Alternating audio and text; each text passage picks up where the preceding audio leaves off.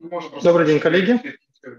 Начинаем наш сегодняшний вебинар в формате круглого стола. Я рад приветствовать всех наших сегодняшних участников, докладчиков, э, слушателей.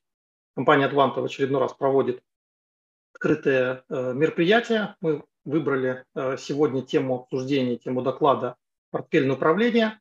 Считаем, что тема достаточно актуальна, она близка тем кейсам, тем примерам, с которыми мы наиболее часто сталкиваемся. И в принципе считаем, что тема управления отдельно взятым проектом, командам, она достаточно неплохо раскрыта в информационном пространстве. А то, как управлять портфелями проектов, совокупностью, какие есть особенности работы э, такой совокупностью, да, мы считаем, что важно э, раз за разом освещать все шире, да, и в том числе слышим эти вопросы от наших партнеров, клиентов. И вот сегодня хотели бы именно про эту тему подискутировать. Э, сегодня с нами участвуют э, наши уважаемые коллеги. Я их представлю. Александр Ларюхин, директор по внедрению комплексных проектов автоматизации компании ПГК. Ирина Пятова, руководитель проектного офиса группы компании ЭК. Павел Гаращенко, начальник управления проектной деятельности компании «Азроса». И всем известный международный эксперт по управлению проектами, председатель правления проектной ассоциации и наш сегодняшний модератор дискуссии Вадим Богданов. Прошу любить жаловать всех участников. Коллеги, спасибо вам за то, что уделили время. Э, формат сегодняшнего нашего круглого стола будет следующий. Э, Вначале мы послушаем доклад э, Ирины Пятовой на тему портфельного управления как инструмента реализации стратегии. И, соответственно, по итогам доклада можно будет задать Ирине вопросы, на самые интересные мы постараемся ответить. И затем круглый стол в режиме онлайн проведет, как я уже сказал, Вадим Богданов. Будут заданы всем участникам вопросы от модератора, от вас. Я призываю всех активно участвовать, э, коллеги. Ну и если какие-то у вас есть вопросы к докладчикам, либо э, технические вопросы, пишите в чат. Мы постараемся оперативно на это все реагировать. Итак, э, Ирина, вам слово. Готовы послушать вашу презентацию. Да, Александр, спасибо. Так, Александр, мне нужно забрать, получается. Включил, да? включил, да. Да. Готово? Все видно? Да, экран видно. Угу, супер. Итак, коллеги, еще раз здравствуйте. А, меня зовут Пятова Ирина, я руководитель проектного офиса IEK Group. А, в области управления проектами развиваюсь около 7 лет на разных позициях, в том числе 3 года на позиции руководителя проектного офиса.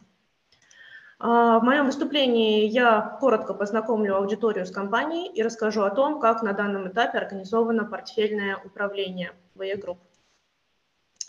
Что касается компании, то ЭК сегодня это лидер российской электротехнической отрасли, крупный производитель, надежный, открытый партнер и высокотехнологичная компания. Несколько лет назад было принято решение стратегическое двигаться в сторону освоения новых отраслевых сегментов, формирования комплексных решений, выхода в более высокие ценовые сегменты, а также повышения уровня локализованной продукции.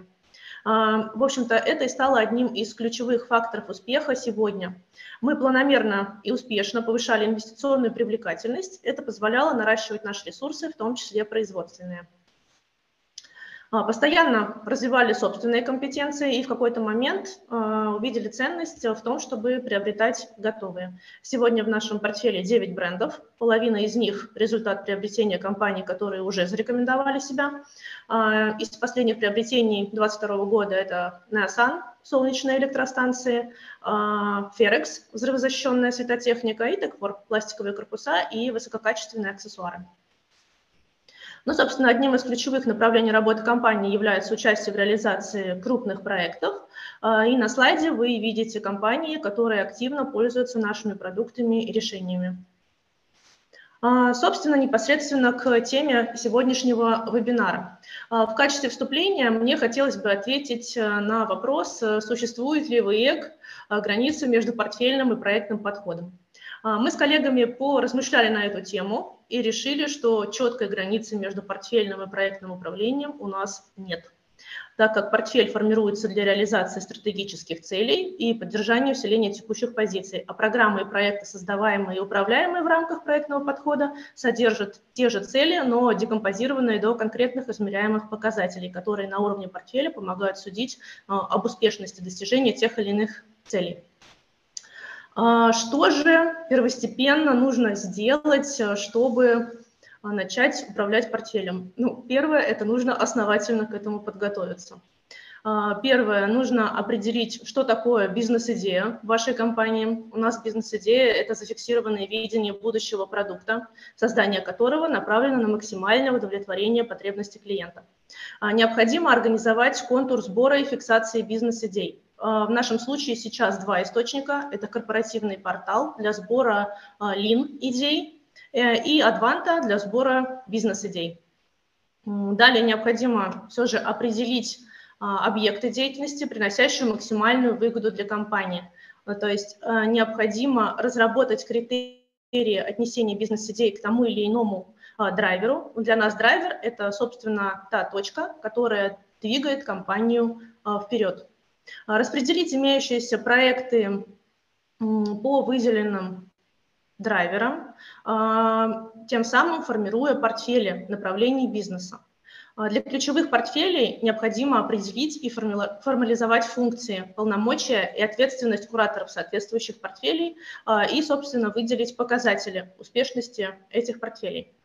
Формализовать и организовать регулярную деятельность проектных комитетов по драйверам или по портфелям для мониторинга состояния проектов, программ, входящих в портфель, а, и того самого индикационного показателя успешности на уровне высшего руководства. Ну и, конечно же, запустить а, данную модель в тестовом режиме на одном из выбранных драйверов, и потом уже масштабировать на остальные, возможно, с какими-либо корректировками под специфику того или иного портфеля. Портфель компании, как правило, формируется и актуализируется ежегодно в рамках цикла стратегического планирования. А, из общего списка инициатив выделяются ключевые, прорывные, которые попадают в фокус высшего руководства. Для таких инициатив, соответственно, определяется особенный портфель, назначается особенный куратор, а, присваивается форма реализации, программа, проект, либо фреймворк, если требуется некая а, гибкая разработка. И назначаются обязательные отчетные мероприятия. То есть если говорить, в принципе, о подходе к а, составлению, к формированию портфеля и отбору компонентов этого портфеля, то мы идем следующим путем. Разрабатываем либо актуализируем, утверждаем стратегическое послание, проводим анализ внешней и внутренней среды, разрабатываем стратегии соответствующих бизнес-единиц, а, формируем стратегии функциональных направлений, которые поддерживают бизнес-единицы, формируем корпоративную стратегию, а, выделяем приоритеты уже корпоративные из общего пула. А, из защищенных, получается, в стратегиях идей формируем портфель проектов компании, стратегической бизнес-единицы, функционального направления, соответствующий корпоративным приоритетам. Далее проекты распределяются по портфелям и фиксируется в ИСУП, в нашем случае это Адванта. Разрабатываются, актуализируются паспорта новых и текущих проектов, то есть это обязательная процедура ежегодная. Фиксируются базовые планы, в том числе целевые показатели. Фиксация целевых показателей базовых планов, соответственно, происходит в Адвансе. И запускается мониторинг состояния через систему обязательных отчетных мероприятий. А, то есть у нас есть отчетное мероприятие, есть его протокол, есть поручение на контроле а, лиц, принимающих решения на разных уровнях управления. А, когда мы сформировали портфель, а, конечно же, нужно четко понимать, кто этим портфелем будет управлять. Для этого формируется организационная структура управления проектами, ну или портфелем, и разрабатывается реестр полномочий при принятии решений по изменениям параметров проектов с соответствующими а, диапазонами изменения этих параметров и вертикалью лиц, принимающих решения от совета директоров до руководителя проекта. А, в нашем случае решения принимаются советом директоров, генеральным директором, руководителем стратегической бизнес-единицы или функционального направления, руководителем программы и проекта в зависимости от э, глубины изменения того или иного параметра проекта. А, здесь э, упомяну о том, что у нас есть три уровня управления. Это стратегия, тактика а, и оперативка. И, соответственно, чем выше уровень, э, тем важнее лицо, принимающее решение по изменению. Проектный офис в данной ситуации оказывает э, методологическую, организационную поддержку системы принятия решений и может выступать в качестве независимого источника правды по тому или иному вопросу. Проектный комитет является обязательным совещанием, обеспечивающим контроль статуса, эскалацию проблем, рисков, э, решение задач путем постановки поручений в протокол э, соответствующему высокопоставленному лицу, ответственному, ну, в общем-то, за тот объект деятельности, к которому относится та или иная трудность. Посредством системы отчетных мероприятий проектного управления производится мониторинг и контроль целей, управления рисками и изменениями спланированных проектов. А выделены несколько отчетных мероприятий. Есть отдельно собрание правления для проектов развития бизнеса, называемых организационных проектов. Есть цифровой комитет, а, который, в общем-то, оказывает всяческую поддержку для проектов разработки цифрового продукта. И есть R&D-комитет, который, а, в общем-то, обеспечивает а, успешную реализацию проектов разработки новых продуктов, ключевых. Протоколы совещаний проектных комитетов ведутся в специально выделенном в Advanta блоке а, с поручениями, согласованиями и документами. А, при этом бизнес-единицы, стратегические бизнес-единицы могут вводить свои внутренние комитеты для мониторинга и контроля статуса проектов тактической и операционной категории важности, а, используя опыт корпоративного проектного офиса и, в общем-то, при его поддержке. Основным источником данных для заседаний комитетов э, является дашборд состояния портфеля проектов, а для удобства его копии созданы для каждой стратегической бизнес-единицы, то есть с ограничением выборки по конкретным проектам направления. А, по итогам года у нас производится оценка достижения целей и целевых показателей отдельных стратегических проектов и портфеля в целом.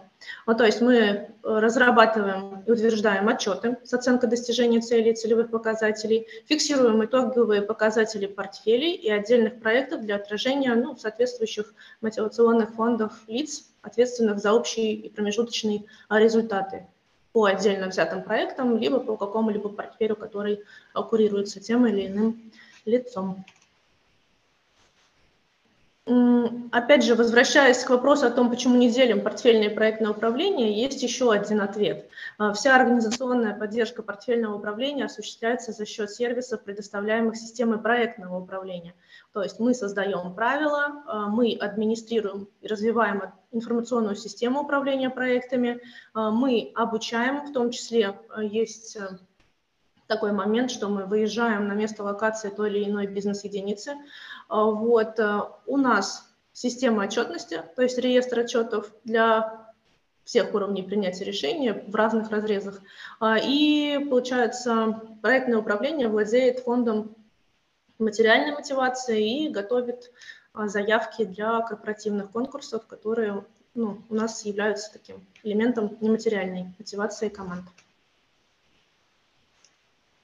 А, ну и, собственно, мы стремимся именно к экосистеме управления портфелем и его компонентами а, с понятными правилами, системой обучения, отчетности, мотивации, как материальной, так и нематериальной, и гибким выбором жизненного цикла и метода управления в зависимости от классификации проекта с соответствующими имеющимися лучшими практиками, собственно, которые мы получили в результате реализации собственных проектов, ну и в том числе а, где-то почерпанных, как, так скажем, извне.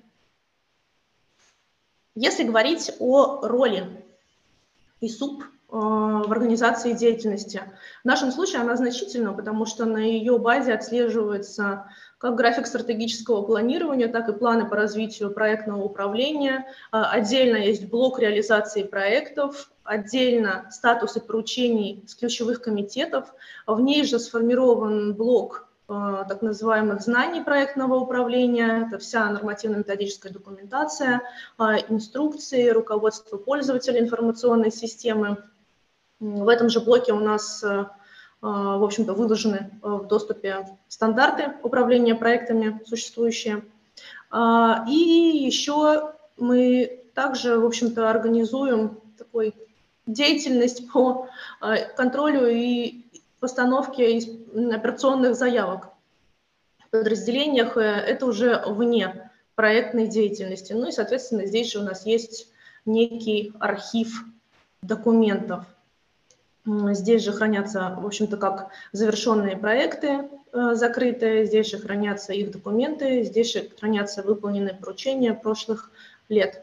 Коллеги, так получилось, что, в общем-то, я очень быстро закончила свой доклад, поэтому я думаю, что у нас, возможно, будет больше времени на то, чтобы поговорить о, в общем-то, освещенной теме и ответить на вопросы. Спасибо, Ирина. Неплохо. Э, я, наверное, озвучивать буду вопросы, достаточно много. Спасибо, коллеги, э, за активность. Ну, Ирина, соответственно, э, буду задавать вам и ваше мнение по этому поводу. Наверное, успею озвучить не все, но постараюсь наиболее интересные поговорить. Э, Равиль Шамбунов задает вопрос, э, сколько уже у вас стратегий и стратегических конкретных целей в виде КПМ, сколько проектов в работе ежемесячно?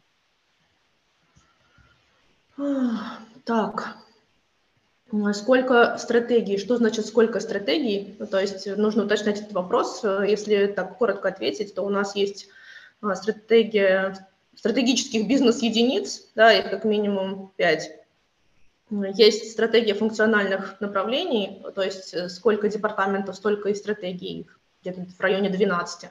Вот, из этого собирается единая корпоративная стратегия. Вот, если говорить о каких-то стратегических целях и приоритетах, то их выделяется там, не более пяти в формате первый приоритет, второй приоритет, третий приоритет. Вот, и сколько ежемесячно проектов в портфеле, ну, ну, смотрите, в разных статусах, на разных стадиях жизненного цикла, их больше 500. Угу, спасибо. Э, еще такой вопрос от Виктора Филиппова. Как проводите приоритизацию проектов в рамках портфеля? Э, Все очень просто. У нас разработана система показателей, которая учитывает, в общем-то, давайте на примере самого типового нашего проекта, да, это вывод нового продукта. А, есть э, те проекты, которые сложные продукты, где требуется разработки конструктива, это учитывается, учитывается то, где это производится, то есть собственному производству всегда отдается больше приоритет. Ну и, конечно же, экономический эффект.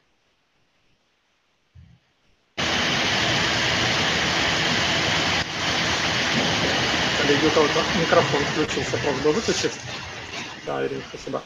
Э, следующий вопрос э, интересует э, Марину Мылюеву. Структура проектного офиса, ну и, наверное, вот соседний с ним вопрос,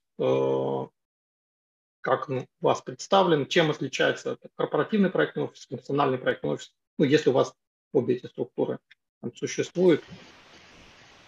Э, да, у нас существует корпоративный проектный офис, существуют функциональные проектные офисы в соответствующих направлениях деятельности.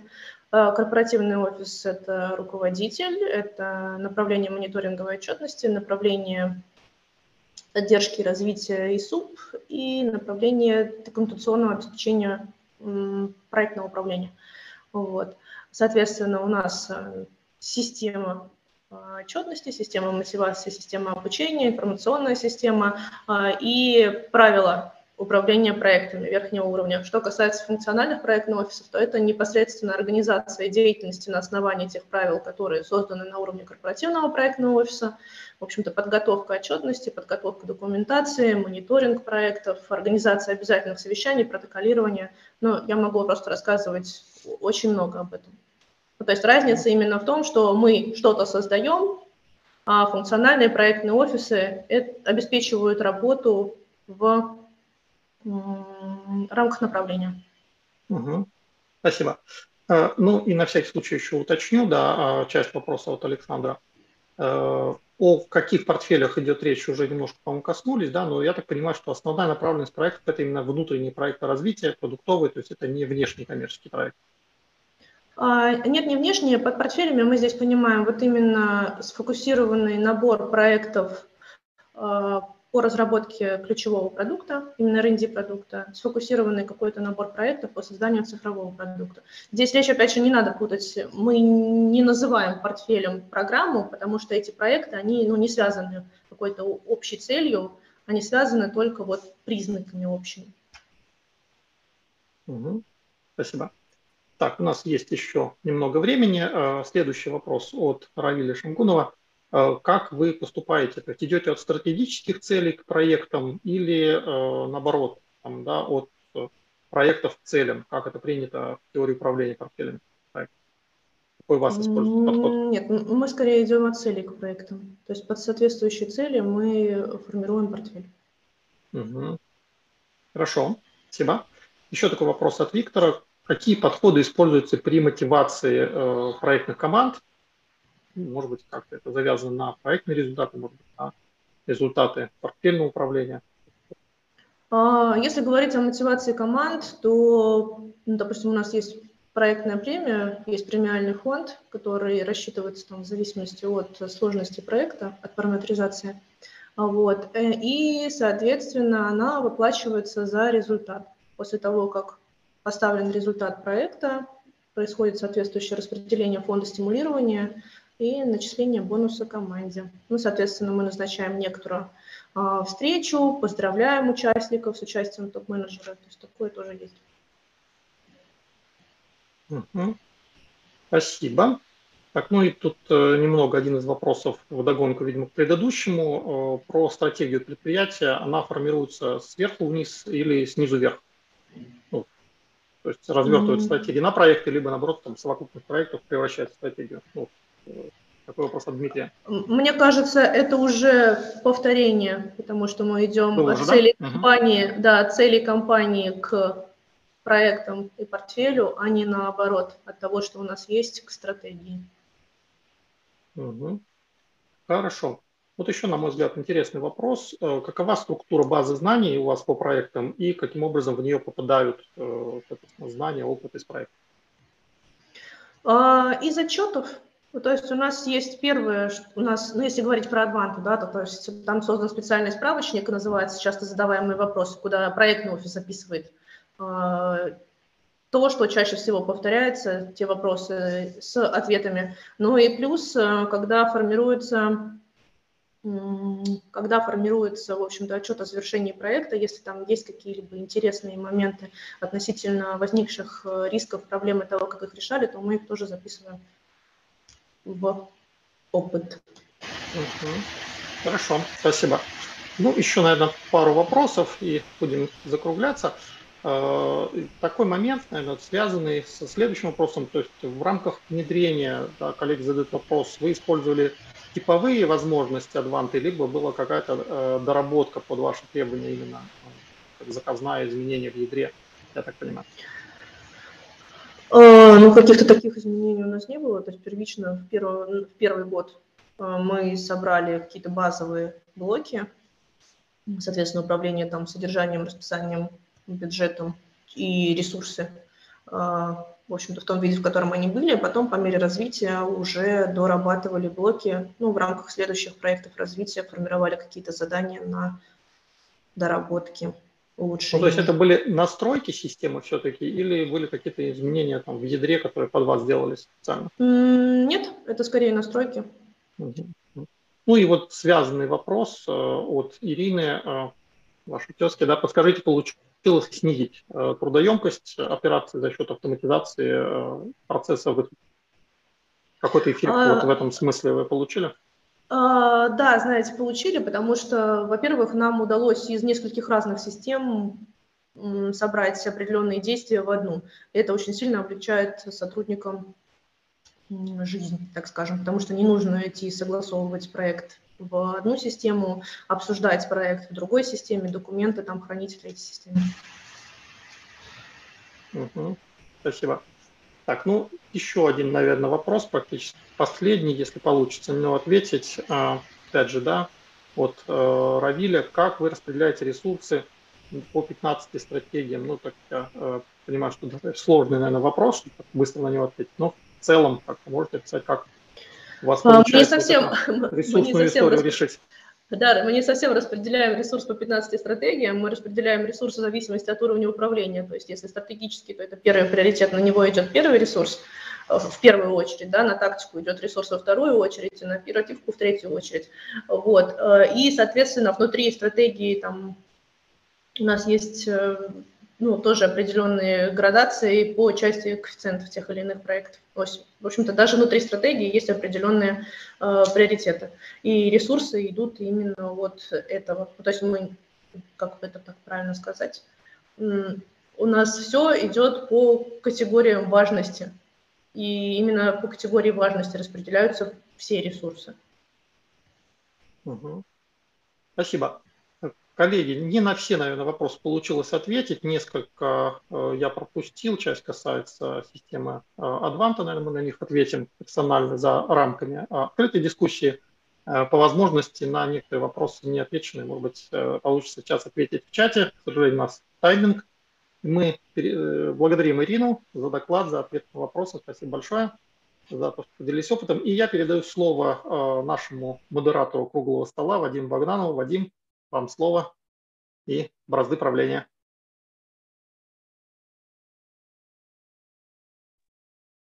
Александр, э, спасибо большое за то, что передали мне слово. Да, Ирина, спасибо за выступление. Как всегда, интересно. Э, коллеги, да, давайте теперь перейдем к такой более интерактивной части. И у меня есть несколько вопросов, которые я хотел бы обсудить. Я, наверное, буду передавать слово нашим участникам дискуссии, да, чтобы они рассказали. Вот первый а, вопрос, а, с которого я хотел бы начать, это отличие управления проектами и портфеля проектов в ваших организациях. И, может быть, если у вас есть управление программами, в чем оно заключается? Ну, вот Ирина уже рассказала про IEK, да, что э, как у них это организовано. И вот хотелось бы а, узнать, соответственно, у наших э, других участников, да, может быть, Павел, начнем с вас. Еще да, раз давайте. вопрос, да, отличие проектного управления, портфельного управления и если есть программное управление.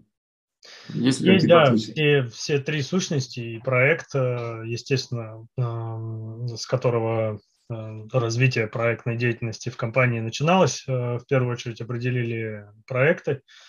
Эм, второй сущностью, которая в компании появилась, определили портфели и в, бо- в большей степени от того, что отталкивались от э, появления э, функциональных или, другими словами, бизнесовых стратегий развития, из которых мы в IT сделали экстракт, э, какими IT-проектами э, необходимо поддержать эту стратегию развития, какие там еще есть проекты в этой стратегии развития, возможно, организационные какие-то.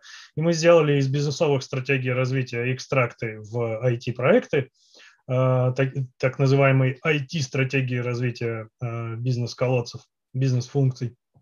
Э, и, соответственно, появились IT бизнес-партнеры, которые по учебнику можно назвать, что они руководители портфеля. Они вот таким или иначе IT-сервисом, будь то проект или, может быть, change management в операционке, Э, пытались развивать системы имеющиеся или внедрять новые э, системы для автоматизации бизнеса и таким образом э, поддержания стратегии развития. Вот. Mm-hmm. Второй появились портфели. Как вы уже поняли, они функционально направленные. У портфеля есть с IT-стороны бизнес-партнер, такой мини-IT-директор, который напрямую взаимодействует с директором по бизнес-функции, например, директор по производству или директор по сбыту. Вот они отвечают один за стратегию, другой за портфель айтишный. И далее появились программы. Они появились на почве того, что в разных портфелях есть э, проекты, э, развивающие мобильные решения, например. Вот. И эксперты у них одинаковые, и биз, там, бюджеты должны быть сравнимые, какие-то архитектурные решения одинаковые, ресурсы можно шарить, э, если их синхронизировать по времени, то можно сделать в целом все дешевле. У них, э, у этих программ появилась общая э, цель, ну, точнее, программная цель которая проектам не принадлежит, например, там закупить лицензии дешевле, например, на мобильные решения. Да? Вот, а каждый проект об этом не заботится. Вот, программа будет заботиться. Так появилось программное управление. Отличие также получилось в том, что программами у нас управляют профессиональные руководители программ, то есть это э, выросший из IT-руководителя проекта э, эксперт, э, компетентный вот на следующем уровне, да, на уровне управления программой. А руководители портфелей не совсем по учебнику э, сделаны, не по PMBOK. Это в большей степени такой бизнес-партнер для реализации портфеля. Там очень много инструментов портфельного управления, но не только они, потому что в портфеле, как вы поняли, не только проекты или программы, там еще есть операционные какие-то задачи, развитие инфраструктуры, э, где-то приходится за СУТПшниками тоже приглядеть за их проектом, где-то за операционной какой-то трансформацией, что отдел появится. Вот IT-бизнес партнер, управляя портфелем, этим тоже управляет. А, Павел, очень интересно. Спасибо. Я пару вопросов тогда задам, но тоже, думаю, которые возникли у наших слушателей, может быть, как у меня.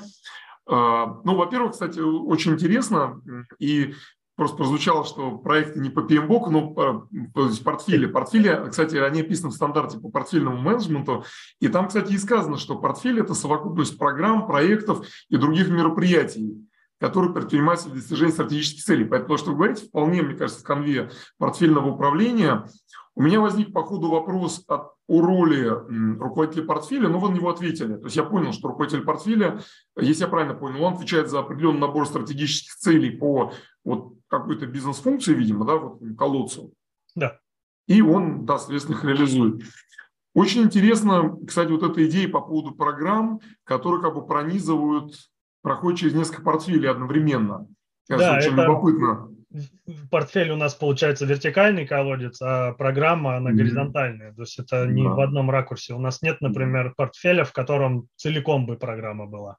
Mm-hmm. У нас все программы, они такие кроссфункциональные. Есть программа по инфраструктуре, программа по mm-hmm. диспетчеризации производства. Это там mm-hmm. проекты есть как производственные, так промбезные, так и ремонтные, например. Ну, ну вот это, кстати, очень любопытно, потому что вот я, ну, вот как раз когда стандарты читал, то там обычно рисуется такая картинка, что то есть портфель, и внутри портфеля есть там проекты, программы, портфели. И у меня всегда было ощущение, что программа – это сущность внутри портфеля все-таки. А вот сейчас у меня как бы расширение сознания произошло, надо переварить эту мысль.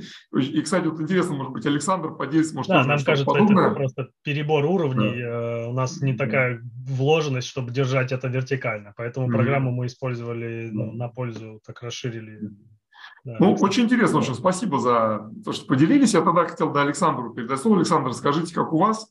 Ну и, может быть, тоже пару слов сначала о своей организации, чтобы люди понимали тоже масштаб, примерно количество проектов, э, и численность, может быть, менеджеров, участников проектов, ну и потом вот как вы подходите к этим а, уровням управления. Да, да, спасибо, Вадим. А, тоже отмечу, что интересная идея, вот Павлом высказана, надо будет подумать об этом. А, не думал в таком ключе тоже о программах, как пронизывающих несколько портфелей. Первая грузовая компания, лидер железнодорожной логистики,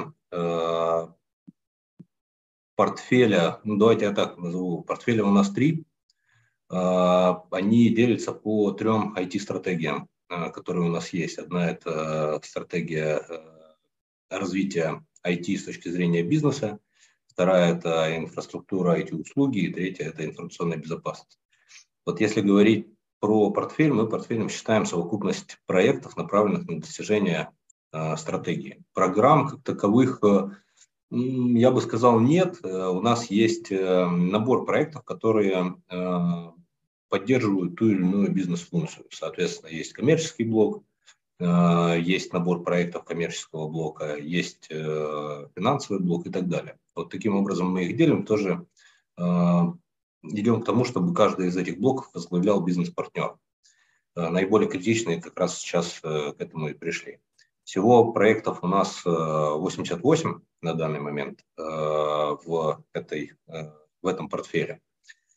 И одновременно идут в параллели 48 исполняется. Руководителей проектов 13 в проектном офисе, которые это все делают. Я бы сказал, отвечая на вопрос, в чем самое ключевое главное отличие портфеля от э, набора проектов, это как раз вот это следование некой цели. Э, в нашем случае это цель стратегии, которую мы достигаем.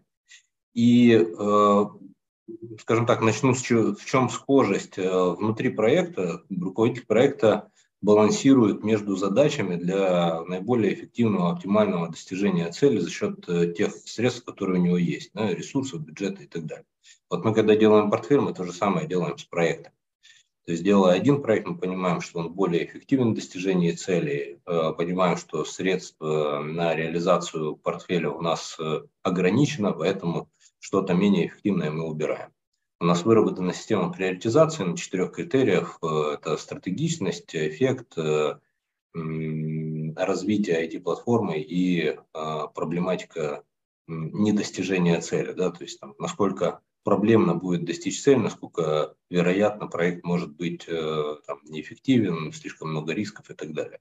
Вот на основании этих критериев мы выбираем тот проект, который необходимо делать в первую очередь, рейтингуем их и далее реализовываем. Поэтому, ну, чтобы долго особо времени не занимать, для, вот самое ключевое, наверное, отличие – это выполняя несколько проектов, ты просто переключаешься между ними, как руководитель проекта, выполняя портфель, мы приоритизируем проекты и решаем, что делать, а что не делать, что остановить, что запустить, а, держа в голове вот эти цели. Спасибо большое. Ирина, может быть, вы что-то дополните тоже про то, как у вас организован вот портфельное программное управление, вот из того, что э, коллеги сказали, может, хотите в чем-то подискутировать? А, знаете, ну, про то, как э, мы, так скажем, управляем портфелем, да, я рассказала в целом, да, программы у нас есть, вот, но программы, они скорее тоже пронизывают несколько портфелей, потому что в одной и той же программе там может быть продукт, может быть его IT-составляющая, ну, то есть может быть какой-то организационный момент поддержки этого продукта. Ну, то есть здесь тоже скорее такое пронизывающее несколько портфелей а, мероприятие большое. Но цель у него, чтобы как бы комплексно обеспечить mm-hmm. продукт. Спасибо. У меня, знаете, коллеги, спасибо вам большое. Я сейчас пойдем дальше, но у меня возник по ходу вопрос к Александру. Э, мне интересно, Александр, вот по поводу все-таки, раз, нас, раз уж нас собрала Адванта, вот э, в Адванте можно ли реализовать программу, которая охватывает проекты из разных портфелей? Вообще вот, вот эта концепция, она поддерживается? Вот, или то, о чем говорил сейчас Ирина, когда внутри программы есть сущность продукты, проект, вот Понял, понял вопрос, да. Ну, буквально в двух словах, на самом деле, такое уже есть. Да, у наших клиентов подобные подходы реализованы. Здесь э, ну, технический немножко нюанс скажу, да, с одной стороны, э, портфели, программы, проекты ну, имеют некую вложенность друг в друга, да, ну, в классике жанра, и там ну, та иерархическая структура управления, которая есть в Адванте, она позволяет это сделать как бы, да, из коробки. Вот. А когда необходимо э, объединять, там, либо категоризировать там, проекты, либо там, сущности другие управления, по другому критерию мы это делаем фактически накладывая дополнительные аналитики да, в паспортах проектов. И вот в крупных холдингах у нас такие э, кейсы есть, и аналитика строится э, чисто по э, иерархии, и один разрез получается, да, либо же она строится по принадлежности проектов э, к определенным аналитическим категориям, которыми могут являться программы, там, либо там, там, планы деятельности, например, там, инвестиционные какие-то портфели, да, или инвестиционные программы компании, которые собирают проекты вообще из различных там, даже портфелей. В принципе, технически да, реализуемые такие, в принципе, кейсы есть и не единичные. Этим наши клиенты пользуются. Спасибо большое. Ну, прям а, вот я, у меня чувство гордости возникло. Вот честное слово, того, что у нас в России уже действительно вот а, есть и портфельное программное управление, активно применяется и даже автоматизировано на нашем национальном продукте. Ну, прям очень круто, потому что я помню, когда, ну, там, 10 лет назад, когда проводились конференции это в Америке про портфельное управление, у нас все было в новинку, а сегодня, ну, классно, что мы Зреет, зреет наша организация, здорово. У меня теперь вот второй возник вопрос, ну, в продолжение предыдущего, я заглядываю в чат, и вот коллеги спрашивают, э, э, вот были интересные вопросы, близкие, про мотивацию руководителя портфеля, с одной стороны, и с другой стороны, ставятся ли какие-то цели, то есть вопрос был сформулирован примерно так, вот от Александра Козлова, что если есть связка портфеля со стратегическими целями, то учитывается ли экономический эффект, прибыль и так далее. Ну, там было несколько подобных близких вопросов. И, соответственно, вот я хочу объединить в один. Да? То есть если а, у портфеля какая-то ориентация на экономический эффект на прибыль, и, соответственно, э, влияет ли это как-то на мотивацию руководителя портфеля а, проекта вашей организации. Я думаю, можно в обратную сторону пойти вот от Ирины, потом к Александру. Ирина, вот что вы скажете на эту тему? Ну, конечно, у нас э, неспроста назначается куратор каждого портфеля, который, собственно, ответственен как за какие-то проектные показатели этого портфеля, так и за финансовые показатели совокупности всех входящих проектов. Вот. И, ну, прям скажем, отвечает он за это напрямую. Вот.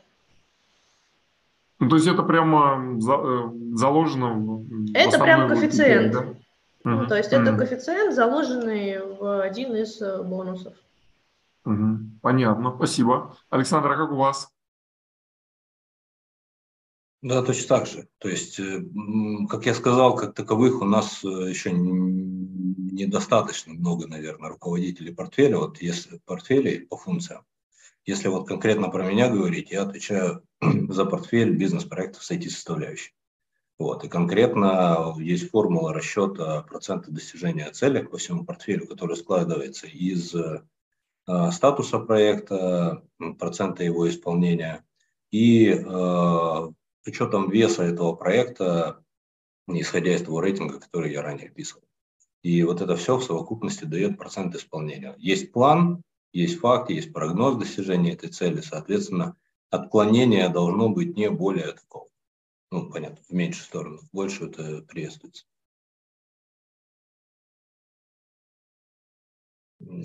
Вадим, микрофон. Все, все, да-да-да, видел, спасибо. Александр, вот еще возникали вопросы по поводу приоритизации, да, вот чуть раньше. И здесь тоже возникает вопрос, ну, у коллег в чате, у меня, вот этот вот руководитель портфеля, он э, участвует ли сам в э, приоритизации, в наполнении портфеля? Или он ему как бы портфель ее... спускается все-таки кем-то? Нет, он ее организовывает и фасилитирует. То есть э, мне важно, чтобы портфель был эффективен. А, там был вопрос, причем цели проекта и так далее. Да? Смотрите, вот э, еще раз. Рейтинг проекта показывает, насколько он эффективен в разрезе данной стратегии. А, и тут вопрос, делать или не делать проект цель проекта важна для того, чтобы четко определить, чего мы хотим достичь. Вот. KPI проекта уже влияют на рейтинг этого проекта. Поэтому, когда мы говорим, есть цель стратегии, ее, эту стратегию, ее портфель необходимо наполнить наиболее эффективными проектами. Сегодня мы запустили один, завтра мы поняли, что вот есть новый, он гораздо более эффективен, его рейтинг сильно выше. Но, естественно, целесообразно первое остановить и второй mm-hmm. начать. Вот, э, а, кстати, как часто вы делаете такой пересмотр портфеля? Какой-то есть регламент по срокам, там, раз в квартал, может быть?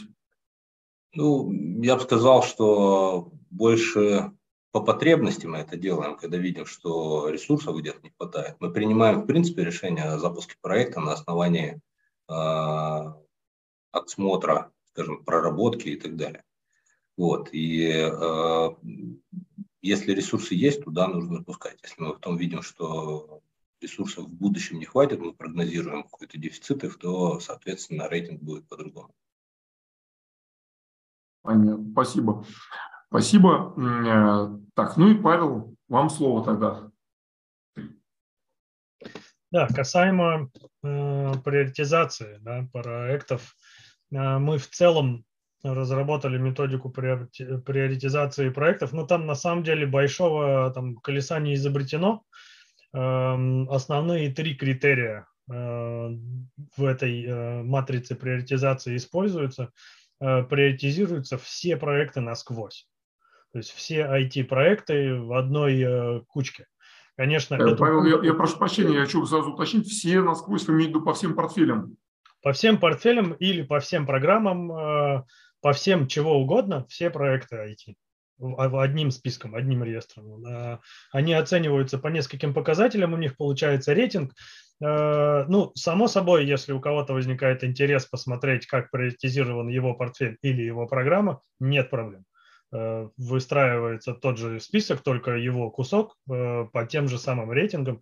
Вот, пожалуйста, ты получил приоритизацию. Но компании интересно посмотреть и выбрать там большим финансированием, например, на этот год, там, ну, условно говоря, 2 миллиарда готовы инвестировать в IT-развитие, вот э, какие проекты. И они не хотят делить, ну, точнее, мы, да, не хотим делить вот производству вот вам 1 миллиард э, соцблоку там, ну, не глядя в то, что у них там.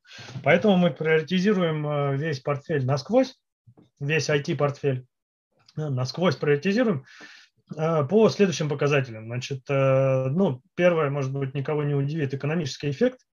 Единственное, что мы его придумали мерить не по цифре в рублях, да, потому что экономический эффект обычно там, ну, сколько денег принесет, и вот э, в лоб, типа, один проект приносит там 500 миллионов в год, другой 200, и вот э, так приоритизировать. Мы э, сделали следующий шаг, мы приоритизируем по этому же показателю, но только через ROI. Что мы заметили, разные проекты разный эффект дают, но при этом и разных денег стоят. Поэтому важно глянуть, через сколько лет он вернет. Ну, то есть он, может быть, 500 миллионов в год возвращает, а стоит 4 миллиарда. Вот тогда он 4, ну, 8 лет, да, нужно ROI. А какой-то проект приносит там 20 миллионов, но зато копейки стоит. Вот, он уже быстро э, окупится. Вот. А этот проект мы хотим быстро сделать, отпустить. Вот. А по проекту, который 4 миллиарда стоит, еще будем думать. Вот это, э, это первый. Э, второй, принадлежность к стратегии. То есть э, те проекты, у которых нет уже ROI, они приоритизируются в зависимости от того, есть ли, то есть они принадлежат ли к какому-то плану. Иногда бывают проекты, которые сами по себе экономический эффект не дают, но дают возможность сделать следующий проект, в котором как раз эти экономические эффекты будут. Поэтому проекты, которые э, упомянуты в стратегии, упомянуты на именно тот год, в котором они запускаются, они идут второй волной, получают финансирование. Третьей э, волной идут вынужденные проекты. Сюда относятся проекты импортозамещения, которые мы там, ну, не то, что сами придумали что-то делать, и, и, и отечественное здесь есть, а там, где у нас есть уже решение, и мы бы его не внедряли, если бы не э, идея укрепления технологического суверенитета. Вот, э, сюда они такие к вынужденной э, категории относятся, а также и проекты, которые закрывают какие-то законодательные требования. Вот. Был также часть вашего вопроса в том, эм, в мотивации руководителя портфеля. Да, какая ему, чем он э, стимулирован. Значит, э, по сути, э, вот эта геймификация, она заключается в следующем. Поскольку у бизнес-партнера или руководителя портфеля цели стоят такие же, как у директора по, по бизнесу, то есть реализация достижения стратегических целей ежегодная, Э, то и нарезав какой-то себе портфель, IT-проекты или какие-то организационные трансформации, он стимулирован эм, их реализацией, этих проектов. И когда у проекта, соответственно, рейтинг высокий, то много ресурсов, финансирования, команды, они все и сами делают. Бизнес-партнер сидит, э, чаек попивает, правильно сложив стратегию, все просчитав. Они с директором наслаждаются ежеквартальными там а, зелеными статусами, как команда большая приходит к ним, рассказывает, как они достигли их целей, вот, и э, довольствуются большими премиями годовыми. Когда же проект, проект, э, рейтинг проекта низкий, у бизнес-партнера и директора по бизнесу проблема им стратегию реализовывать надо, а компания как бы ну, не заинтересована в их проектах. Э, рейтинг низкий, нет финансирования, не выделяются ресурсы, и бизнес-партнер с директором делают все сами, своими какими-то ресурсами, где-то находят, где-то договариваются, там э, переговоры, очень много работы. Вот э, так они и мотивированы, по сути. Я понял, спасибо большое. У нас в чате много было вопросов, несколько человек задавали, я смотрю в фоновом режиме, да, про, во-первых, был вопрос про необходимость приоритизации, вообще зачем она нужна, и там разные были комментарии на тему, какие показатели использовать, вот как раз пока Павел очень подробно рассказывал. Я, ну, просто, во-первых, я думаю, все уже услышали от всех наших участников, что приоритизация нужна, ну, что на практике применяется. На самом деле международные стандарты по управлению портфелем проектов, э, они об этом все говорят, что э, ну, всегда объем ресурсов он меньше, чем объем каких-то инициатив и идей, которые мы хотим реализовать. Поэтому без приоритизации, естественно, мы просто не сможем сформировать портфель. Это очевидно. И очевидно, что нужны какие-то алгоритмы, которые были бы всем понятны, всем участникам, всем стейкхолдерам. И вот здесь, на самом деле, вот интересно, вот, то, что рассказывал Павел, интересно тем, что и вот комментарии, которые возникли, что часто действительно возникают споры, а как можно приоритизировать разноплановые проекты. Есть проекты NPV с, ну, с экономическим эффектом, есть проекты вот социальные какие-то, там невозможно отказаться, там требования регулятора и так далее. И вот, коллеги, ну, на всякий случай, просто если вдруг кто-то не знает, есть очень классная методика, ее автор это Гарри Марковиц, Нобелевский лауреат по экономике, э, вообще человек, который изобрел термин портфолио менеджмент, и эта методика, она включена в тот же стандарт, э, например, PMI по управлению портфелем проектов. Она называется горизонт эффективности. И она позволяет как раз привести привязать к единой системе проекты с разными эффектами, э, с разными видами эффектов и рассчитать как бы универсальную ценность проекта для портфеля. И как раз вот сопоставить проекты с экономическим эффектом, социальным и так далее. Если ну, погуглите, э, все есть в открытом доступе. Вот, ну это просто комментарий для тем нашим участникам, кто задавал вопросы, а почему там ROI, а не NPV или там еще что-то. Вот. Ну и я в завершении не могу не спросить, эм, э, э, я, ну, я уверен 100%, что в Адванте есть приоритизация э, проектов в портфеле, а мне интересно, есть ли в Адванте расчет KPI руководителя портфеля? Вот так, потому что я искренне, я не знаю, есть или нет, мне очень любопытно. Александр, скажите, пожалуйста. Ну, как бы, чтобы сразу расставить точки над «и», конечно, тех внедрениях, которые мы делаем, это есть. Но для тех, кто с Advanta не знаком, просто напомню, что Advanta – это да, конструктор для бизнес-решений да, по управлению портфелями проектов, мероприятиями и отдельными проектами. Поэтому да, и причем сама методика, она зависит от клиента. Вот в одном из крупных холдингов э, такие показатели, э, KPI, да, в том числе влияющие на мотивацию, как для портфельных менеджеров, так и для проектных менеджеров, существуют, причем э, фактически представляют из себя такую многомерную модель, где учитываются и как факторы управления проектом там, по срокам, говоря, да, по бюджету, отклонения, там, риски, так и соблюдение качества ведения проектов, то есть, соответственно, проектные методологии внутри компании, да, ну, то есть регулярность э, обновления плана, да, проведение регулярных совещаний, там, уровень детализации проекта, там, норматив по контрольным точкам, прохождение там, контрольных уже и так далее. Да, то есть вот здесь, в принципе, Ограничений внутри системы нет. Единственное, что это конфигурируется путем настроек под клиент. Ну, супер. Спасибо большое. Коллеги, давайте тогда, то есть мы разобрались немножко с портфельным проектным управлением, да, программным управлением. У нас есть еще время. И э, вот э, такой вопрос хотел предложить и обсудить. Мы его обсуждали, когда у нас был с вами очный э, семинар да, в Москве по поводу типовых ошибок, да, э, которые нужно учитывать при внедрении вот этого подхода, при внедрении портфельного управления. С чем вы сталкивались на практике? Потому что я, наверняка многие, кто к нам сегодня пришли, они задумываются о том, чтобы перейти от проектного управления к портфельному. Вот э, какими сложностями они могут столкнуться, о чем бы вы могли их предостеречь, э, ну, чтобы они уже не набивали те шишки, которые, скажем, набили присутствующие здесь. Ну и я тогда опять пойдем в обратную сторону, начну с Павла. Павел, что бы вы, вот, каким опытом вы бы поделились с коллегами? Какие ошибки, да, с какими ошибками, проблемами они могут столкнуться? Um, да, ну совет э, тот же, который я давал э, на очной встрече. Не, не заталкивать в систему то, чего нет. Я из процессов имею в виду.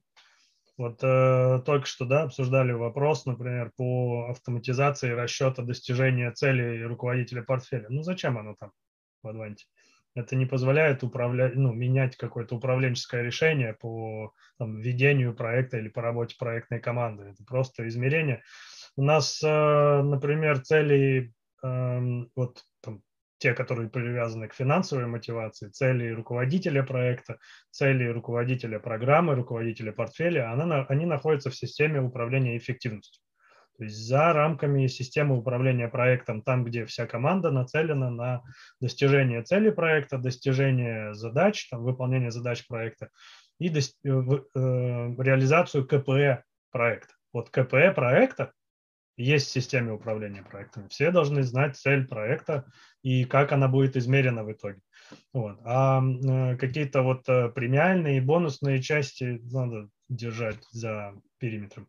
Вот. Поэтому мой совет был бы вот, э, как и прежде, смотрите, чем люди в проектах, в программе или в портфеле занимаются, что делают, что из этого можно автоматизировать, где им нужны инструменты, там, отвертки, молотки, какая-то система управления, э, дэшборд, э, график, как они общаются. И вот там нужно поддерживать их работу, чтобы она была у них быстрее, эффективнее, как-то прозрачнее. Ага, Павел, Ничего спасибо. Ну, я понял, это, это вы отвечали, наверное, на вопрос, может быть, больше с точки зрения автоматизации процесса, а вот в принципе внедрение методики портфельного управления. Есть тут какие-то, были какие-то сложности? Или вы уже начали, когда заниматься этой темой, уже в Алросе это было, и вы просто не столкнулись с какими-то проблемами? Нет, в Алросе этого не было в 2019 году, в 2020 году с моим приходом это появилось. Но Эм, да, я перефразирую, я на самом деле ну, на этот вопрос отвечал. Единственное, что вот я имел в виду, что должна возникнуть потребность в этом. Не надо mm-hmm. строить э, портфельное управление, когда приходится отвечать на вопрос, а зачем. Надо mm-hmm. придумать, а как сделать вот это. То есть в проектах, перед, например, как в Алроса это появилось, перед э, проектами, перед руководителями проектов э, ставился вопрос – вот у вас в проекте достигается там экономия на 10 минут по установке там геолокационного датчика, да, и в смену получится на час. А у нас цель там, в бизнесе в этом году э, снизить трудоемкость на 20%. В вашем же проекте это ну, надо больше эффектов. И возник, появляется как бы, потребность разделить, что достигает проект, а что достигается там кусок эффекта? Еще где-то. То есть там, например, в разгоне там этих, э, на, на, наборе ресурса этих установщиков, этих датчиков да, и прочее. Там где-то еще какие-то мероприятия надо поделать, чтобы э, в стратегии, которая цель заявлена, чтобы ее достичь. Вот. До появления э, портфель, портфеля как вот э, определения, э, единственное, куда это можно было затолкать, с кого спросить, получался проект. Вот, вы тоже с этим столкнетесь. Это симптом того, что вам нужна еще какая-то сущность над проектом и какой-то руководитель, который будет заботиться не только о том, о чем заботится руководитель проекта, а, а, а о чем-то дополнительном. Я понял, спасибо. Ну, то есть получается, что э, надо почувствовать, в принципе, потребность в портфельном управлении, не пытаться внедрять его, если э, в этом нет вот, как бы нужды и в организации не ощущаются какие-то вот явные проблемы с этим связанные. Да, понятно, спасибо. Александр, вы что скажете? Да, я, наверное, точно присоединюсь ко всему тому, что Павел сказал. А, и поэтому, чтобы не повторяться, вот такой пример приведу. Он касается того, как э, понимать, э, где мы сейчас находимся относительно достижения портфельной цели. Когда мы стартуем некий портфель, и стартуем параллельно еще и внедрение портфельного управления, мы через какое-то время, там через год говорим, давайте-ка сделаем дашборд. Хотим понять, -то, где мы находимся, что год туда бежали, не туда бежали. Вот. И понимаем, а, что все те, скажем так, показатели, которые мы записывали тщательно, отслеживали, они не дают нам полной картины да, потому что мы изначально начали с того, что так, в этом проекте мы будем мерить то, то, то, то, то, в этом то, то, то, то, то. Потом мы хотим посчитать процент исполнения стратегии и понимаем, что мы с начала года забыли какой-то показатель. Это не сказать, что очень большая и глобальная проблема, да, но тем не менее такая очень важная и очень трудозатратная вещь восстанавливать все эти данные, по портфелю, по нескольким десяткам проектов и так далее. Поэтому для того, чтобы очень сильно упростить себе жизнь, нужно в самом начале понять, как мы будем мерить э, наш путь э, относительно плана, как мы будем строить прогноз и что нам для этого нужно померить. Это валидно не только в целом для управления портфелем и отслеживания, где мы сейчас находимся, но в том числе и когда вы будете внедрять систему управления проектами, задумайтесь о том, какой дашборд вы хотите видеть. Да, и на основании этого вы поймете в том числе, какие конкретно данные вам нужны для того, чтобы они трекались, собирались э, и так далее. Вот, то есть это больше такому ноу-хау, не очень глобальное, но поверьте мне, очень трудозатратная вещь, которая... А, ну, то есть, перефразируя, можно сказать, что нам нужно для портфельного управления, ну, для портфеля какого-то э, установить цели, которых мы хотим добиться, по сути, управляя этим портфелем, да, ну, например, по итогам года, э, понять, соответственно, KPI, по которому мы измерим эффективность портфельного управления, ну и потом их заложить, естественно, в автоматизированную систему. Да, ну, да? Даже не столько э, для начала автоматизированную систему, да, вы можете мерить э, для начала, для того, чтобы понять, как это делать, ну, там, в Excel эти все данные собирать. Просто вы поймете, какие вам данные нужны. Да, то есть декомпозируя вот эту цель до ежедневных задач проекта, собирая ее потом обратно, вы поймете, что же вам нужно. А ну, у нас это так здесь... выстраивается очень логично. То есть э, сначала, значит, надо убедиться, что портфельное управление нам, в принципе, нужно о чем сказал Павел. Потом нужно поставить грамотные цели перед портфельным управлением. Это сказал нам Александр. Ну и тогда, что же теперь Ирина нам дополнит? Э, какие еще ошибки у нас могут подобные камни возникнуть? А, знаете, да, я полностью согласна с тем, что прежде чем запускать портфельное управление, нужно вообще понять, для чего оно, э, для кого оно, то есть кто заказчик всей этой деятельности, кто будет пользоваться, собственно, результатами всей этой деятельности. Вот. Э, нужно четко понимать, что вы положите в тот или иной портфель, кто за все это будет отвечать, организовывать, да, как мерить, хорошо или плохо реализовали портфель. Ну и еще такой вопрос, то есть э, не нужно сразу пытаться масштабировать это на всю компанию. Ну, то есть, если у вас есть какая-то задумка по поводу внедрения портфельного управления, видения подхода, то э, как бы потрудитесь протестировать это на чем-то сначала небольшом. Вот. И потом уже скорректировав, поступательно, итерационно, как бы предлагайте это всем остальным. Потому что, как правило, а, любое нововведение всегда вызывает стресс, да, и его немножечко нужно аккуратно вводить в ну, как бы, ежедневную деятельность сотрудников. Ну, собственно, добавить мне нечего, потому что коллеги достаточно так, подробно рассказали, собственно, все то, с чем сталкиваемся и мы. Mm-hmm. Понятно, спасибо. Ну, то есть, да, у нас такие, в общем-то, рекомендации, они, мне кажется, да, они однозначно подойдут э, нашим коллегам. Может быть, Александр что-то дополнит тоже как эксперт, который часто сталкивается с э, внедрением портфельного управления. Александр, Какие могут быть проблемы, сложности у коллег, когда они начнут это внедрять? Ну, помимо того, что прозвучало уже. Ну, наверное, я больше там в организационную какую-то плоскость да, э, окунусь. Это темы, связанные с, в принципе, э, понятийным аппаратом, да, то есть то, с чем мы сталкиваемся, что не всегда есть вот это понимание у заинтересованных лиц внутри компании, э, в чем разница, что такое проектный подход, там, где появляется и нужно ли действительно проект портфельное управление. Здесь я бы рекомендацию дал сделать хотя бы минимальное погружение понятийный аппарат, тогда будет легче принимать решение, а нужно ли оно, да, то самое портфельное управление.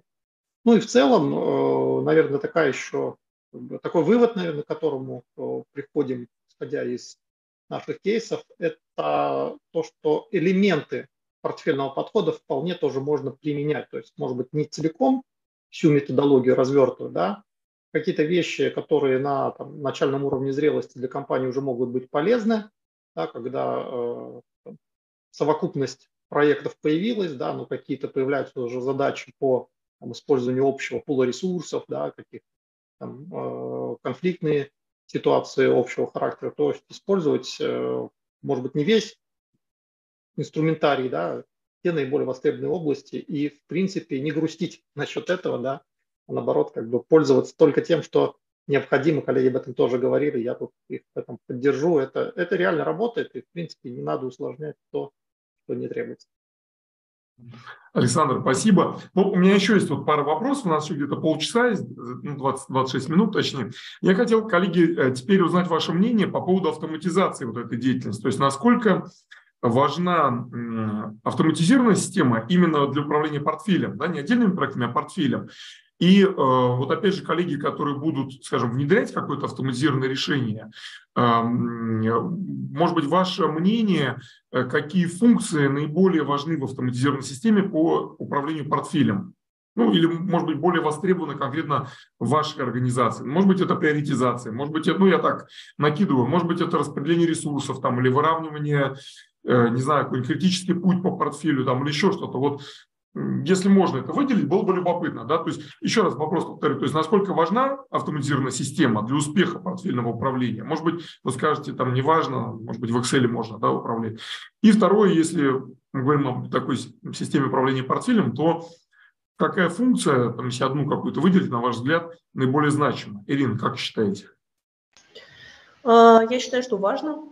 Ну, по крайней мере, для нас это очень важно ввиду того, что э, как бы, количество проектов оно большое. Очень важно грамотно структурировать, во-первых, то, что мы имеем, а во-вторых, нам, конечно же, нужно понимать, что со сроками, что с ресурсами, что с бюджетами. И, то есть в этом плане нам система очень помогает. И опять же, с точки зрения там, отслеживания показателей каких-то а через аналитическую панель там, или через дашборд достаточно легко получить тот или иной показатель, и его увидят все, и, грубо говоря, не нужно доказывать, что это правильно посчитано. Потому что это сделано не вручную, потому что это сделана система, и можно, в общем-то, пройтись по всей цепочке и увидеть, из чего сложилось. Поэтому, ну, важно. Так, а была какая-то вторая часть вопроса, да, наверное? Э, Вадим, вы выключили микрофон. Ой, я прошу прощения. Я, я спросил еще второй, если выделить наиболее значимую функцию, то это что, это дэшборды получается, да, Ирина? Или а, что-то другое? Да, для нас это сейчас дашборды, потому что они позволяют легко получить там доступ к, не, к данным, к нужным. Понятно, спасибо. Павел, вы что скажете по поводу, соответственно, автоматизации и вот какие функции, на ваш взгляд, ну, одна, скажем, если выделить одну, наиболее важна для системы портфельного управления? Да я и три назову. Но а. эм, да, очевидно, нужна какая-то автоматизация. Да? Э, и ну, почему я так отвечаю? Обычно я задаю всегда, может быть, как э, физик по образованию, я всегда задаю вопрос, зачем? Есть, если есть, появились какие-то портфели, э, и это не на словах, и вы э, правильный путь прошли, когда поняли, что это действительно нужно зачем-то, да, а поняли, что э, по каким целям вы будете объединять эти проекты в портфеле или в программы, и это цели не те же самые, которые у индивидуальных проектов стоят, это отвечает на вопрос, зачем.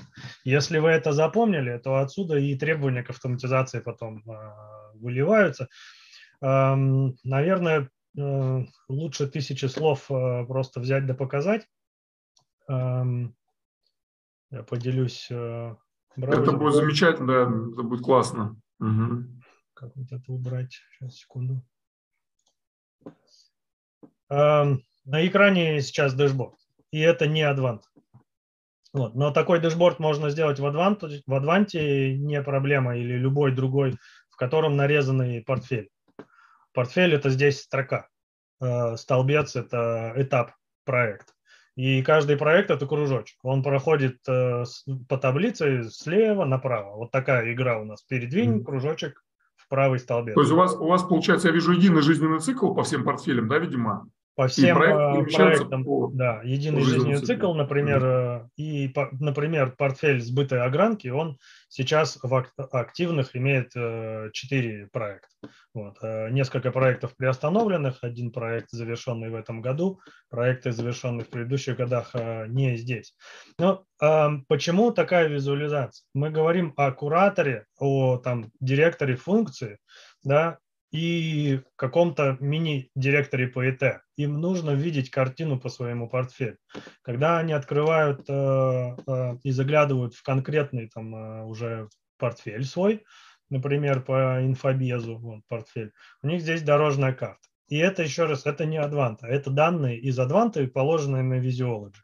Вот, в целом это в Адванте может. Но это э, очень простая визуализация. Если мы говорим про портфель, значит, э, конечно, какая-то автоматизация должна быть, чтобы люди, говоря про портфель, ну, что-то имели в виду и имели какой-то под рукой э, там, э, источник информации, когда, говоря у нас в портфеле то-то, то-то, они могли это с экрана говорить.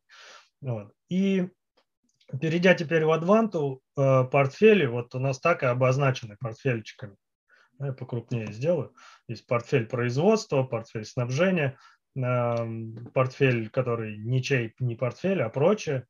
Бизнес-партнеры или руководители портфеля имеют возможность здесь анализировать или заходить, разглядывать не только проекты, но и гипотезы, то есть идеи или инициативы, как угодно можно назвать, там идея проекта, да, у них отдельный внутри портфеля, отдельный символ, к этим идеям не применяется регламент по проектной деятельности, то есть это что-то на подходе, что-то, что прорабатывается, что потом, может быть, выродится в проект и будет получать финансирование, реализовываться, что-то э, не, не дойдет до проекта. Вот, поэтому управление проектами, э, портфелями, если есть, конечно, э, конечно, это нужно э, автоматизировать, куда-то складывать, чтобы люди, вовлеченные в управление портфелем, ну, имели под рукой эту информацию, когда говорили о портфеле, да, и люди, которые на самом деле делают проект, им, следственно, важно понимать, в каком портфеле они. То есть какой у них путь эскалации, где-то должно быть написано, кто руководит этим портфелем, кто куратор этого портфеля. Но такие какие-то простые вещи. Я сейчас говорю, получается, одна автоматизация, которая нужна, это дэшборд портфеля, дорожная карта портфеля, которая, если вы логик, за логикой уследили, то она является дорожной картой реализации стратегии бизнесовой. Вот. У программы тоже должна быть э, э дорожная карта. А, но это очень простая автоматизация, как мне видится. Ты просто введешь планы проектов, а потом где-то тебе нужен реквизит, где ты указываешь, к какой программе он принадлежит и к какому портфелю. Потом ты уже с этой аналитики заходишь в, ту же, в те же самые планы проектов, складываешь их вместе, получается дорожная карта портфель. Не такая уж прям э, какая-то э, хитрость. Спасибо. Ну, то есть я понял э, для себя, ну, я, в принципе, это и знал, но если так вот суммировать, что, наверное, одним проектом можно управлять без системы автоматизации, потенциально на коленке, как-то в блокноте. Но когда мы говорим о портфеле, уже когда множество проектов, там, мы сейчас видели на экране, там уже десятки, то очевидно, что без автоматизации это не получится сделать. Вот. Э, спасибо, коллеги, за это, ну, за ваши ответы. И вот на самом деле, Павел, может быть, вы бы показали, то, что тут возникло несколько вопросов разных в чате. И там ну, по поводу коммуникации э, был вопрос, я думаю, там э, у Advanta есть даже презентация, как можно, там очень много возможностей по переписке внутри команд и так далее. А был интересный вопрос про привязку портфеля к стратегии. Может быть, вот об этом же у нас много сегодня было уже на дискуссии. Если, Павел, если есть возможность показать, как портфель связан со стратегическими целями, э, было бы любопытно.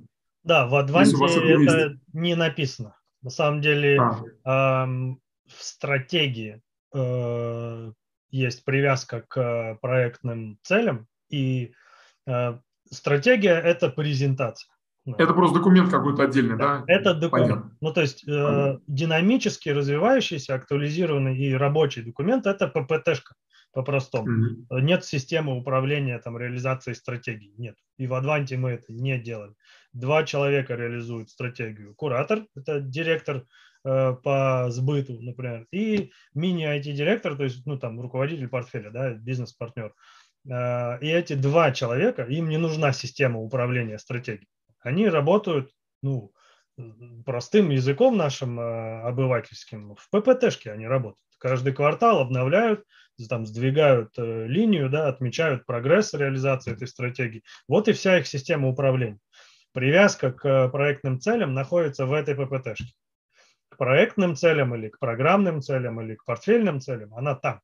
Вот, там защищена направление стратегии развития бизнеса, Э, цель там, года, э, финальная разбита на года, как она достигается, года разбиты на проекты. То есть какие проекты надо сделать, чтобы годовую цель выполнить.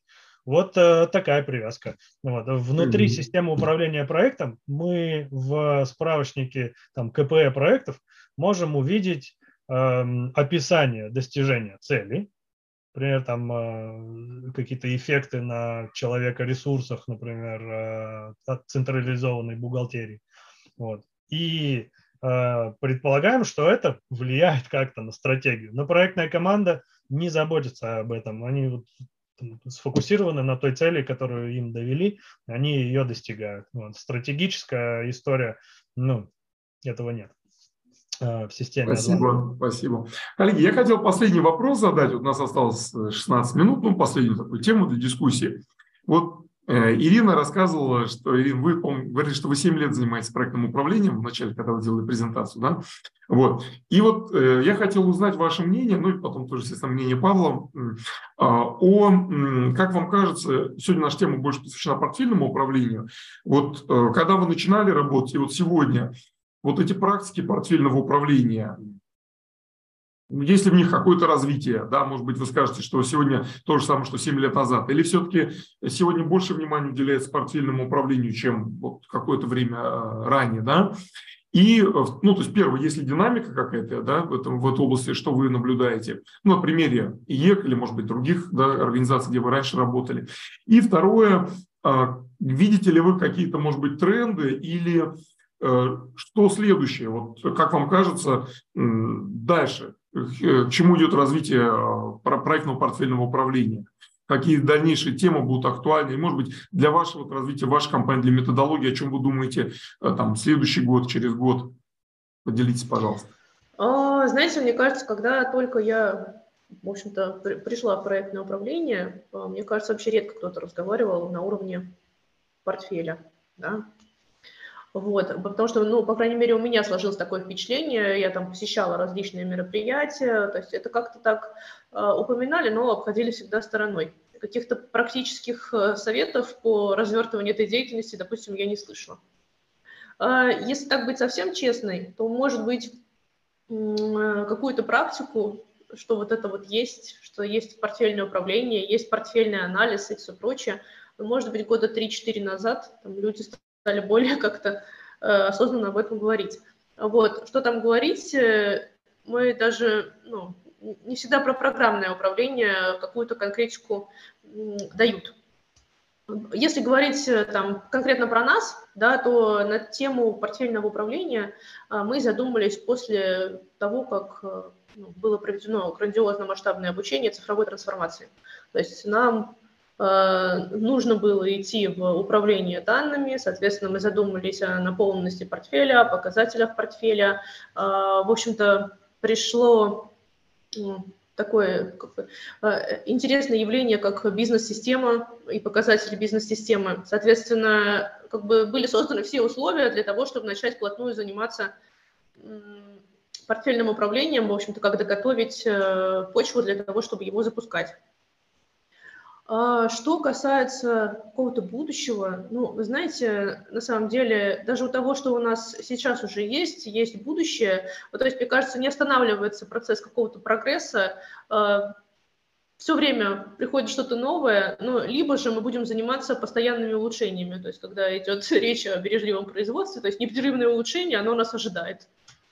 Вот, такого какого-то конкретного, чего мы ждем в будущем, ну, все-таки я думаю, что мы ждем реального практического применения наших наработок, то есть чтобы портфельный анализ, он все-таки взлетел, а, и чтобы он начал приносить пользу. Спасибо. Я, может быть, тогда перефразирую вопрос, ну, дополню тогда. Вот угу. мы сегодня говорили о постановке целей перед портфелем, да, то есть у каждого портфеля есть набор целей на год, или, ну, смотря на какой период, да, вы формируете портфель, и потом вы отслеживаете их исполнение. А, ну, я рискну предположить, что, наверное, не все цели выполняются, которые поставлены. Ну, скорее всего, ну, как правило, так Такое происходит. бывает, да, что не да. все выполняется в силу там mm-hmm. изменений внешней, внутренней и внешней среды, то есть Да-да, ну и вот, и, соответственно, вы, наверное, продумываете какие-то, может быть, изменения, улучшения, которые вам помогут лучше управлять портфелем. Может быть, вот так, если вы поделитесь, что вы планируете улучшить, изменить у себя? А, ну, смотрите, у себя что мы планируем такого откровенно, к чему мы идем? То есть, да, мы научились управлять сроками, мы научились более-менее там управлять содержанием. А сейчас мы активно, в общем-то, у нас есть управление бюджетами, да, но оно идет отдельно там по инвестиционным проектам и отдельно по неинвестиционным проектам. Нам, соответственно, нужно консолидировать управление бюджетами в разрезе проектов на уровне портфеля. Ну, то есть сейчас у нас проделана большая работа в этом направлении. Плюс э, нам, конечно, ну, как и любой, наверное, компании, нужно эффективно управлять ресурсами. Вот, потому что, э, я не знаю, я буду очень рада за те компании, у которых нет ограничения по ресурсам, вот, но таких очень мало. Вот, поэтому здесь тоже мы разрабатываем несколько инструментов, таких помощников для наших так называемых владельцев ресурсов, которые бы им помогли а, правильно планировать, правильно распределять э, и так далее. Ну и, наверное, самое главное – это оценка эффективности, то есть нужно проект доводить от вложений до оценки конечных целевых показателей, то есть что нам это принесло. Ну, собственно, если комплексно подходить, то это понятно, сколько мы вкладываем, что нам это приносит и как мы внутри управляем этим если просто, да. Спасибо большое. Ну, кстати, вот э, вы классно сказали, что есть компании, у которых, ну, может быть, есть у которых нет ограничений по ресурсам. И тут, конечно, хочется пошутить, что компания, которая добывает алмазы, у нее, наверное, таких ограничений быть не должно, но они, наверное, все-таки есть. Вот, Павел, поделитесь тогда вы, да, то есть у вас тоже, ну, как вы сказали, что в Алросе 2019 года, и, до этого еще была практика тоже управления проектными портфелями, да, то есть тот же вопрос, как вы видите развитие в этой области, вот, портфельного управления, и, опять же, в чем вы видите развитие в дальнейшем, там, для себя или, может быть, на рынке, вот в области портфельного управления? Мне кажется, а, здесь вот в чате тоже правильные вещи звучат.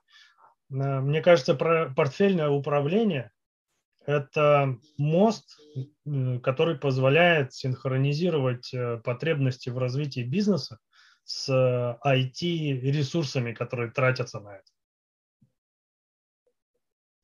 Через проект портфельного управления Валроса мы выстроили связь между стратеги... стратегией развития бизнес-функций и командами айтишными и бизнесовыми, там пониже, чем куратор, да, э, э, которые занимаются какими-то вещами. Да, какими? Правильными. И не только правильными вещами занимаются, но и занимаются ими в правильное время. Вот. Это компании портфельное управление позволяет экономить ресурсы. Без портфельного управления, например, может быть, вы в своих компаниях узнаете это по симптомам, без портфельного управления IT-проекты запускаются тогда, когда они в голову пришли. Вот кто-то понял, что надо через там, пару лет э, дополненную реальность э, на складе внедрить.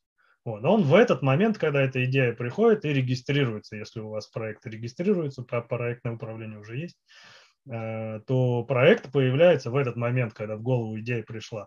Но если у вас есть портфельное управление, вы просто в портфеле эту строчку дополняете туда на 26 год – и планируете, когда вам нужно проект этот запустить, чтобы он в 2026 году реализовался. А это значит, это значит, что вы в следующем году не будете туда тратить ресурс, и получится дешевле. Вот. Эм, в этом как бы ключ, как я считаю, портфельного управления. Если все больше и больше компаний будут увязывать там стратегические цели компании с э, IT-проектом или даже просто с проектным управлением через портф... инструменты портфельного управления, то все станет эффективнее, э, то есть дешевле. Вот, э, да? Я понял, я прошу прощения, не смог сдержаться, просто вот у меня как раз есть слайд о том, что вы говорите, как раз, да, что Портфельное управление – это вот э, инструмент как бы трансформации, по сути, стратегии в набор проектов и программ, и в конечном счете к ресурсам, да, которые мы делим между операционной и проектной деятельностью. Да. Скажите, а, то есть понятно, что потребности есть, и вот то, что сказали, что портфельное управление, оно просто позволяет а, более системно да, инвестировать и доби- более эффективно добиваться стратегических целей. А вот я тогда уберу пока, да, надо, все понятно с этим. Насчет э, перспектив, вот вы видите какие-то э, новые направления, может быть, или вот применительно к Алросе, что вы собираетесь улучшать у себя в портфельном управлении, скажем, в следующем году? Да нет, здесь э, само портфельное управление развивать у нас целей нет. Э, разобраться бы с тем, что уже придумано. Да? Э, поэтому здесь вопрос о том, что мы на там, отечественном э, количестве предприятий, которые ну, как-то на экономику способны влиять страны, э, поставить бы сейчас э, какие-то три колеса хотя бы из четырех, из того, что уже придумано. Вот. И это будет ехать э, быстрее, быстрее будет развиваться. Поэтому зачем там выдумывать что-то? Э, на самом деле надо понять, что из того, что придумано компанией, поможет, вот, это внедрить и использовать. Вот. А, что-то нового э, не надо. Спасибо большое. На самом деле назвать бы это еще проще, чем сейчас. Потому что сейчас, когда мы говорим портфель, программа, проект, э, появляются некоторые топ-менеджеры, которые говорят, ну вы, ну вообще уже что ли, ну и все на П, главное, называется, как не запутаться. Спасибо, понятно. Я сейчас хочу Александру тоже задать, ну, немножко перефразирую вопрос, но я позволю тоже со своей стороны прокомментировать, потому что вот сейчас, когда мы обсуждали, я осознал, я, я э, сертифицированный руководитель портфелей, причем я первым сдал, когда PMI только придумал сертификацию, я первым в мире в пилотной группе получил сертификат, это был 2014 год. Ну, просто вот э, что-то Ирина говорила, что раньше вообще никто не говорил про портфельное управление. Я просто помню, это было, получается, 10 лет назад. И тогда эта тема, она была актуальна в Штатах. Вот я о чем говорил, я ездил да, на конференции, там было портфельное управление. Здесь было очень мало организаций, кто этим занимался. У меня было вот, ну, были пары кейсов, я вот делал там на металлургическом предприятии, там был портфель там на миллиард долларов где-то, но это были разовые какие-то кейсы. И вот у меня действительно сегодня э, очень приятные эмоции я получил, именно потому что осознаешь, что действительно все-таки, ну, я понимаю, что это очень важно, портфельное управление, и действительно без этого, ну, сложно реализовать стратегию. И сегодня получается, вот, исходя из того, что мы видим, сколько у нас участников, что мы сегодня слышим, что действительно это все-таки эти управленческие практики, они применяются. Это значит, что наш бизнес все-таки российский, он становится более эффективным, более системным, и меня просто это очень радует искренне. Вот. Ну и я хочу вот дать в завершение, у нас еще вот есть 4 минуты. Александр, хочу вас спросить, как вот вы видите, как вендор, да, что если интерес именно к функциям портфельного управления в Адванте, ну, в динамике по времени, да, меняется ли это интерес, он сейчас больше или меньше, ну и опять же, может быть, если Адванта что-то планирует интересно сделать в этой области, если можно поделиться, как вы видите потребности, может быть, в функционале каком-то э, в части портфельного управления, поделитесь с нами. Ну, какие мысли на этот счет? На самом деле Адванта, но она исторически, наверное, как раз в эту сторону и двигалась, там, если не про портфельное управление, ну, как минимум про совокупность проектов, да, про их э, там, совместное использование, там, взаимозависимости, да, реестры проектов, это как бы наша тема изначально была, и здесь мы где-то, наверное, уже несколько лет назад от э, систем управления там, задачами, дата-стреками, ну, как бы уже отделились, да, своим позиционированием. Вот. И единственное, что скажу, за последние там, 3-5 лет количество компаний, которые именно э, портфельный подход используют там, хотя бы отчасти, оно действительно увеличилось. Наверное, так, как минимум половина наших клиентов уже эту тему ну, как минимум знает, где-то использует. Те, кто не использует полный рост, ну, в любом случае там консолидированную отчетность по всем своим проектам делают, да, ну, пусть еще не называя это портфелем, не используя все там инструменты балансировки там и управления компонентами, да, там, не связывая пока еще совокупность проектов со стратегией. То есть это впереди. Но э, количество таких запросов, да, и в принципе тема э, связки вот, э, проектов э, с достижением стратегических целей компании, она вот последние годы два точно появилась, к нам такие запросы приходят. Причем несколько таких решений мы создали. С точки зрения развития, вот в какую сторону мы идем, это э, поддержка системой не только э, проектного и портфельного подхода, но и Э, возможность увязать э, стратегическими приоритетами, стратегическими целями, да, то есть некоторые используют сейчас подходы там не KPI, там океаровские, да, то есть это вот тот контур, который у нас появляется, да, уже в последних решениях наших. Вот. А с точки зрения там, технологического развития, э, вот по моему мнению, то, что функционально сейчас в Адванте есть для там, уровня зрелости российских компаний портфельного управления, оно вполне достаточно. Там каких-то незакрытых сильно потребностей нет. Да? С нашей стороны мы, конечно, идем в сторону там, э, развития интерфейса, да, повышения удобства, но это такая перманентная задача, да, все, что все меняется. И э, также вот, э, наша фокусировка, которая она была, она сейчас усиливается именно на поддержке инструментов э, портфельного управления, это и визуализация данных, да, дашбордах, сейчас посматриваем там, дополнительные движки отчетности, возможность использовать обработка э, больших массивов данных, это тоже там существующий запрос, потому что в портфелях объем информации по проекту, по задачам, он ну, в разы, десятки раз больше, чем э, когда проектов ну, так, не так много, либо они ведутся не очень э, детально, без каких-то дополнительных аналитических разрядов. Поэтому вот в эту сторону, да, мы, наверное, будем идти, и вот я считаю, что там, тема портфельная, она останется за нами, вот, а какие-то дополнительные инструменты для команд, которые у нас как бы были, да, мы дополнительно будем их э, развивать, но, наверное, как бы Э, чуть с меньшим приоритетом, потому что все-таки Advant, она вот такая больше контрольно-аналитическая система, да, с потребителями на уровне топ-менеджмента, среднего менеджмента. И как бы вторым уже эшелоном идет поддержка работы РП, команд с задачами контрольными точками. То есть в таком тандеме мы, наверное, дальше будем развиваться. Спасибо большое. Коллеги, ну давайте подведем итог тогда. То есть, мне кажется, сегодня классно у нас была дискуссия. То есть мы обсудили вот в рамках нашего уже круглого стола, мы э, разобрались э, в том, чем отличается портфельное управление программное, проектное, поговорили о роли руководителя портфеля его мотивации, поговорили о проблемах, с которыми можно столкнуться при внедрении портфельного управления, как избежать, да, лайфхаки, да, предупредили коллег. А, поговорили об автоматизации и наиболее востребованных функциях для управления портфелем. Вот. Ну и закончили в целом важности для бизнеса, насколько это важно, какие тенденции мы в этом видим. Вот. Э, ну и то есть я для себя делаю как резюме, что из последнего, что прозвучало, что управление портфелями активно развивается. У нас есть российские инструменты мощные, которые, ну и мы сегодня в ходе дискуссии много раз убеждали, что Advant это достаточно мощный инструмент, позволяющий там закрыть все задачи, о которых мы сегодня говорили. Вот, так что это не может не радовать. И, общем, хочется поблагодарить всех наших участников да, за, за обмен мнениями. И, и я имею в виду и наших, да, и спикеров, и участников в чате. Коллеги, большое вам спасибо за активную дискуссию. Вот, да, хочется пожелать всем нам дальнейшего развития э, нашего проектного портфельного менеджмента, э, развития программных инструментов национальных, да, которые нам помогают э, все это очень быстро и эффективно делать. Ну, вот, ну, на этом, коллеги, предлагаю завершать наше общение. Спасибо большое Адванте за организацию этого вебинара. И всем желаю всем прекрасного вечера и до новых встреч. Всем спасибо. Да, коллеги, Успехов в ваших Счастливо. Всем удачи.